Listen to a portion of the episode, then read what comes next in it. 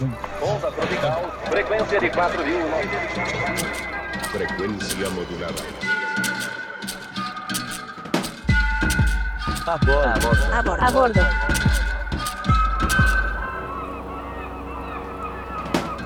La hoja de coca, planta sagrada, medicina de los Andes. Y aún así, problema para ciertos gobiernos del mundo moderno. A mitades del siglo XIX, Albert Niemann logra sintetizar los químicos de la planta, creando así la cocaína, sustancia que en sus inicios fue farmacéuticamente producida y medicinalmente prescrita. Sin embargo, con el pasar del tiempo se descubrieron sus efectos secundarios y se empezó a prohibir. Desde el norte global, se ordenaron unos informes que llevaban a los gobiernos del sur global a ejercer algunas políticas de prohibición y a cumplir con algunas recomendaciones sobre cómo relacionarse frente a diversas plantas, desencadenando así una persecución hacia la coca y una guerra hacia las comunidades. Hoy, en A Bordo, un podcast de Vist, entraremos a bordo del viaje de Jorge Pancho Haga, fotógrafo colombiano y explorador de Nat cofundador y codirector de proyectos en Vist, quien nos contará cómo se detona un estudio sesgado que lleva medio siglo violentando a una planta y a los territorios que se relacionan con ella. Acompañémoslo en su viaje. Esta hoja sagrada ha sido 25.000 hectáreas de la hoja El de coca llamado Plan Colombia. Hemos sido el país bruta. que más ha luchado. la hoja de coca como pretexto de dominación. están vinculados con el La lucha en estos más de 10 años. Cuando yo era pequeño, eh, realmente mi relación con las plantas eran más medicinales, ¿no? Eh, mi familia tenía una relación con, con la enfermedad y con la forma de curarse muy, muy local, que yo creo que en Popayán, para ese entonces y sobre todo en las áreas rurales, eh, en ese momento era muy, muy, muy notable y aún hoy en las zonas rurales del Cauca es muy notable eh, la relación de, del curar con plantas medicinales. Y dentro de esas plantas estaba la hoja de coca. La hoja de coca estaba para calmar, para aliviar dolores eh, y para ciertos remedios en donde se hacía presente. Sí, seguramente algunas familias algunas personas eh, masticaban, mambeaban hoja de coca eh, cuando yo era pequeño, pero yo nunca lo vi tan cercano. Fue más cuando empecé a crecer que ya mi tío, que es como el médico de la, de la familia y de la casa y de, los migrantes rurales que llegan a las ciudades buscando médico espiritual o, o un conocedor de plantas, eh, fue cuando ya estábamos más grandes que empecé, empecé yo a mambear con él, la familia mambeaba los fines de semana, algunos días de semana, para momentos especiales o para hablar, o, cuando simplemente nos encontrábamos, mambear era parte como de, una dinámica familiar, ¿no? una dinámica de hablar y de dialogar y de aprender también y de escuchar, ¿no? escuchar a las personas mayores de la casa, escuchar sus historias y, a partir de eso también aprender. El mambeo es la acción de mascar coca en mezclada con cal, o en un polvo mezclado con hojas de yarumo tostado. Los pueblos originarios lo usaban para aclarar su visión y afirmar su pensar, certeza que se traducía en la sabiduría de la palabra, y también les ayudaba a oxigenar mejor el cuerpo para poder así habitar las cumbres montañosas. Esta es una de las miles de prácticas ancestrales que se vio en riesgo cuando en 1950 la ONU dio la orden de que se creara una comisión de investigación para la hoja de coca. Comisión que arrojó estudios, observaciones y recomendaciones que son la base de la política de drogas que aún hoy día se mantiene vigente. Una vez yo encontré, digamos, este, este documento y me interesó mucho porque es, un, es una comisión que trabaja sobre Perú, Bolivia, mm, haciendo unos recorridos y, un poco construye una dinámica de investigación campaña en el, en el cual eh, da unas recomendaciones a los dos países principales que son Perú y Bolivia, pero además anexa esas recomendaciones a Ecuador y Colombia, que son países donde también se consumía cotidianamente la hoja de coca. Y de esta manera el, el, el, el, reporte se me hizo sumamente interesante porque es de alguna forma una piedra angular para la, la, la, realidad y la cotidianidad de la hoja de coca en estos países. Pues obviamente bueno, buena parte de sus resultados se usaron 10 años después, en 1961, para incluir a la hoja de coca dentro de, eh, dentro de la primera lista de, de sustancias eh, reguladas, ¿sí? prohibidas, que también eh, señala o que emite Naciones Unidas. Este documento me interesó implosionarlo, ¿no? buscar en, en, la metáfora más cercana que me parece a mí, que es como tumbar una estatua, pero en este caso es tumbar un documento histórico transversal que sigue afectando nuestra, nuestra realidad, nuestra cotidianidad.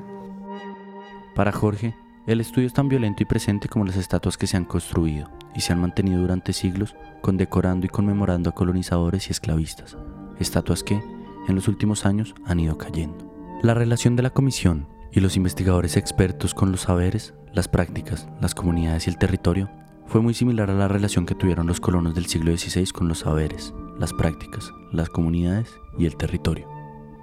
Si bien habían personajes en la colonia que, que, intentaron interesarse y escribieron sobre la planta de la hoja de coca, entendiendo, digamos, las dinámicas que las personas tenían, a la corona no le interesaba, ¿no? La corona la satanizó desde el primer momento y le pareció que eso era la planta del demonio e inmediatamente le, le ejerció control sobre ella.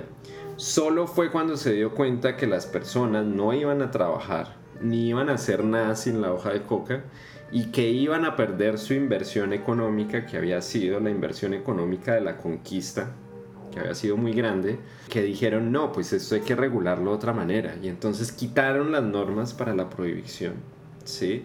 Y le sumaron un impuesto, entonces le pusieron impuesto a la hoja de coca y como todo el mundo consumía hoja de coca, pues hicieron muchísimo dinero eh, con ese impuesto de la hoja de coca. Y un poco lo mismo pasa con, con las dinámicas posteriores que, que, que, instaura Naciones Unidas y que de alguna manera está ejercido por el norte global, que es que eh, les interesa un comino lo que piensen o la, el tipo de relaciones que ha construido mmm, las comunidades y los pueblos de los Andes y, de la, y del Amazonas y de distintos lugares en relación a la hoja de coca. A ellos no les interesa absolutamente nada el, el, significado que existe alrededor de esta planta, el significado sagrado, no les interesa eh, la relación cotidiana, los nutrientes y los alimentos que otorgan a las, a las personas que la consumen, eh, sino que les interesa ejercer un control sobre la planta y sobre las sustancias que, que, que se pueden eh, comercializar en la región. Morales se planteó como reto principal la industrialización de la hoja de coca con proyectos farmacéuticos y de alimentos. La lucha en estos más de 10 años no ha cesado y no fue en vano. Hermanas y hermanos, esta es la hoja de coca. Esta hoja sagrada ha sido víctima del narcotráfico y de los intereses del capitalismo, usada injustamente como pretexto de dominación. La hoja de coca es nuestro alimento, es nuestra medicina, cultura e identidad, es nuestra ofrenda para la vida y no para la muerte. Para la muerte. Y entonces envían una comisión que por supuesto pasa por alto eh, todas las opiniones y todas las construcciones de conocimiento alrededor de la planta de las comunidades que han tenido una relación histórica con la planta y construye otro tipo de conocimiento con, con, con la necesidad de controlar, de prohibir y de ejercer eh, un dominio sobre, sobre, sobre esta planta. Sí, y sobre todo sobre la relación que las personas cotidianamente, culturalmente y socialmente han construido con la hoja de coca. Son dos visiones de mundo, dos visiones sobre, sobre el tiempo, sobre eh, el bienestar, sobre la salud, sobre la enfermedad, sobre la naturaleza, sobre el futuro, sobre el pasado, sobre el cosmos. Son visiones diferentes, eh, culturas diferentes, pueblos diferentes y, y no es que haya un enfrentamiento, pero sí hay una distancia muy grande entre quienes hacen, por ejemplo, esta investigación de la Comisión de la Hoja de Coca y, a, y una comunidad en distintos lugares de los Andes que tiene una relación sumamente cercana, fuerte y sagrada con la hoja de coca. Jorge ha recorrido diferentes territorios de América del Sur tratando de entender y retratar cómo las comunidades se relacionan, cultural y ancestralmente, con la hoja de coca. Primer acercamiento a la hoja de coca que en términos fotográficos que fue en Bolivia, en la zona de Coroico, es un poco entender esa relación y esa relación eh, a través de la cotidianidad de las personas que trabajan con la hoja de coca, de cómo está presente en la cotidianidad, de cómo hay una relación muy delicada alrededor del trabajo agrícola, ¿sí? del sembrado, del cultivo y de la recolección de estas, de estas hojas, ¿no? Y básicamente ahí estuve, ¿no? Para mí fue muy diciente, por ejemplo, que las personas cuando supieran que venía de Colombia me, me, señalaran que en Colombia la hoja de coca era para los pies y no para la boca. Y esas pequeñas minucias lingüísticas me, me, me hacían mucho sentido, me, mostraban un abismo entre la forma en que la industria del narcotráfico utiliza la hoja de coca y las personas que lo usan, las comunidades que lo usan eh, de manera cotidiana, ya sea tradicional, ya sea en su cotidianidad o en sus dinámicas rituales, eh, la relación que han construido con la planta de una manera sagrada, ¿no? de una manera respetuosa o diferente en ese sentido. Uno de los retos grandes al abordar las temáticas de drogas es justamente estar en la capacidad de mirar con otros lentes el concepto que se tiene del mundo de las sustancias, los psicodélicos, los consumidores, las dinámicas y los territorios de consumo. Esta capacidad en los últimos años ha sido nombrada como descolonizar la mirada.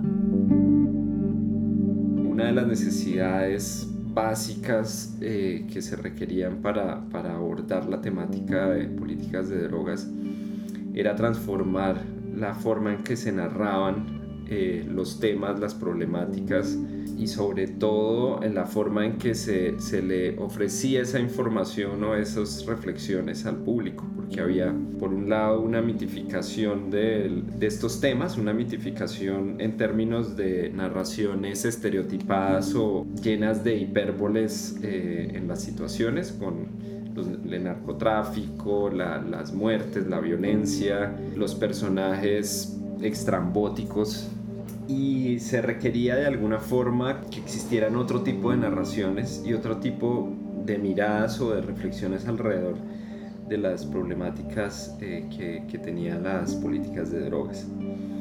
Y en ese sentido también eh, había una necesidad de que hubiesen preguntas nuevas o de hacerse las mismas preguntas desde, otros, o desde otras circunstancias, desde otros lugares.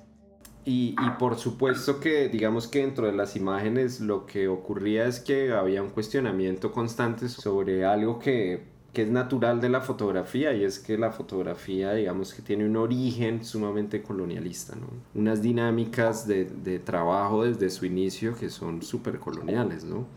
Y, y, un poco parte del trabajo de la fotografía actual es, es reflexionar sobre, esas, sobre, esas, sobre esos condicionamientos y subvertirlos, ¿no? De alguna manera darles la vuelta, reflexionarlos, eh, cuestionarlos y preguntarse uno mismo cómo poder construir imágenes eh, que permitan relacionarse de otra manera tanto a quien la observa como muchas veces a las personas que son fotografiadas.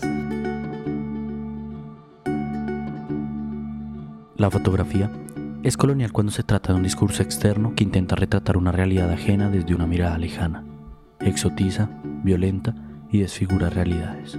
Realidades a las que deberíamos acercarnos de maneras más sensibles e instruidas. Entre las miradas personales que se replantean otras maneras de acercarse a los saberes ancestrales y las miradas fotográficas que se cuestionan sus formas de mirar, existe un esfuerzo en común por cuestionar a la política de drogas internacional, quien en verdad es quien tiene el alcance de cambiar la perspectiva sobre la hoja de coca.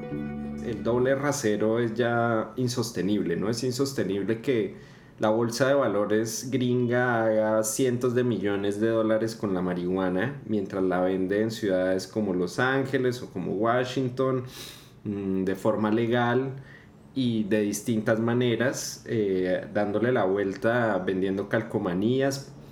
Tú pagas la calcomanía pero te dan el porro, eh, vendiendo vaporizadores, vendiendo de todo tipo de productos haciendo dinero por montones, mientras a México, Guatemala, Salvador, Honduras, Nicaragua, Panamá, Colombia, Costa Rica, Perú, Bolivia, les piden que si ven a alguien con algo más de 20 gramos o incluso menos, pues los encarcelen, los metan a la cárcel, tengan una multa, un problema y no puedan comercializar ni trabajar con la marihuana, por ejemplo. Pero lo mismo pasa con la amapola. Mientras Francia, España y otros países pueden cultivar amapola para producir morfina y vendérselo al resto del mundo, México, Afganistán o Colombia, que han tenido una gran producción, no pueden producir su propia morfina, sino que se la tienen que comprar a estos países y a sus farmacéuticas porque tienen una prohibición para hacerlo. Entonces, ¿por qué el doble rasero? Pues sobre todo porque quienes ponen los muertos son Latinoamérica y el tercer mundo. Quienes ponen los muertos, los riesgos, la sangre y quienes ponen las armas para esa violencia son los del norte. Entonces la industria de las armas estadounidense la tiene redonda, porque ellos siguen vendiendo armas para ejércitos y para, para grupos armados criminales, ¿no? Y con esas armas, que no solamente se compran en, en Estados Unidos, sino en muchos lugares, pues es con las que se pelea la guerra de las drogas y el manejo del control territorial en países como Colombia o México, que se compra con dinero del narcotráfico que se vende en las calles del primer mundo y que tiene un alto costo por la política de drogas. Las miradas externas y ajenas, o las miradas internas y colonizadas, son incapaces de comprender a cabalidad lo que significa y ha significado por años un territorio, una planta, una cultura o una costumbre. Estamos en un momento histórico donde esas miradas tan enraizadas y aceptadas, como estatuas, una a una irán cayendo. Mi nombre es Moreno Blanco y agradezco a Jorge Panchoaga por su tiempo y por permitirnos estar a bordo de su viaje. Agradezco también a mi compañero Alonso Almenara por dirigir la investigación y a Navin Kala por acompañarme en la creación de este universo sonoro. Nos vemos pronto en un próximo viaje. A bordo es mucho más que un podcast de fotografía. Es una ventana al mundo y a las experiencias de otras realidades desde la mirada de artistas visuales claves de América Latina. Desde Beast te invitamos a seguirnos en nuestras redes o en nuestra web beastprojects.com para descubrir en cada episodio una historia nueva.